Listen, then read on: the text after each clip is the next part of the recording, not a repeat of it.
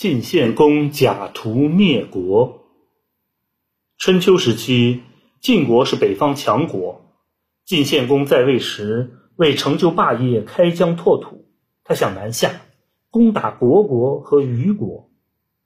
晋献公准备先攻打虢国，可是晋国与虢国中间隔着一个虞国，这样一来，攻打虢国就必须经过虞国。但是，虢国和虞国关系密切，世代交好。晋国大夫荀息足智多谋，建议晋献公利用虞国国君贪财的弱点收买他，以破坏虞国和虢国的同盟，然后各个击破。于是晋献公派荀息出使虞国，给虞公送去了宝马和玉璧，并向虞公提出了借路的请求。虞公很喜欢晋国送来的宝马和美玉。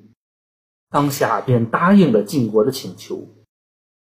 虞国大夫公之奇听了这件事之后，马上入宫去见虞公，并极力劝阻道：“一直以来，虞国互为屏障，两者的关系就好比牙齿和嘴唇，一旦嘴唇没有了，牙齿就会遭殃，所以两国应该相互扶持才对。”但虞公固执己见。把他的话当成了耳旁风。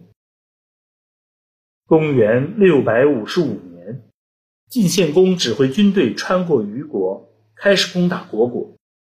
在虞国军队的引导下，晋军很快攻入了毫无准备的虢国都城，消灭了虢国。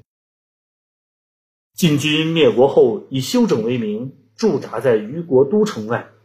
一天，晋军趁虞军不备，突然袭击。